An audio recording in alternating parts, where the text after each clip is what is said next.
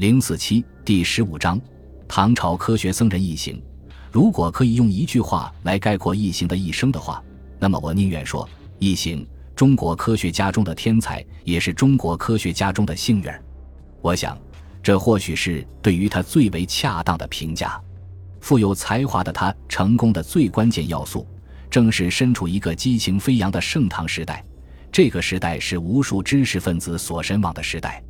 而从异形的人生履历上，我们更能感受到这个时代之所以成功的最关键要素：唐朝建立了最为完备的科技教育体系与科学开发体系，历史性的进行了国家行为的科研开发活动。更为重要的是，在唐朝氏族制度已经瓦解。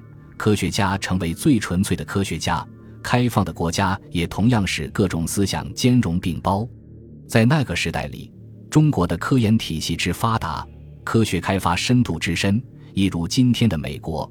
而无数的外国学者也不远万里来到这里，只愿亲眼见证中华文明的光辉。如果说在一星以前，许多科学家的成功可以被归结为个体的成功的话，那么在唐朝。科学的成功更多成为了一种群体的成功和国家的成功。之后的宋元两朝延续了唐朝所固有的科学体制，在科举制度导致自然科学日益边缘化的背景下，科学仍然以其独特的地位固执地占据着历史的舞台。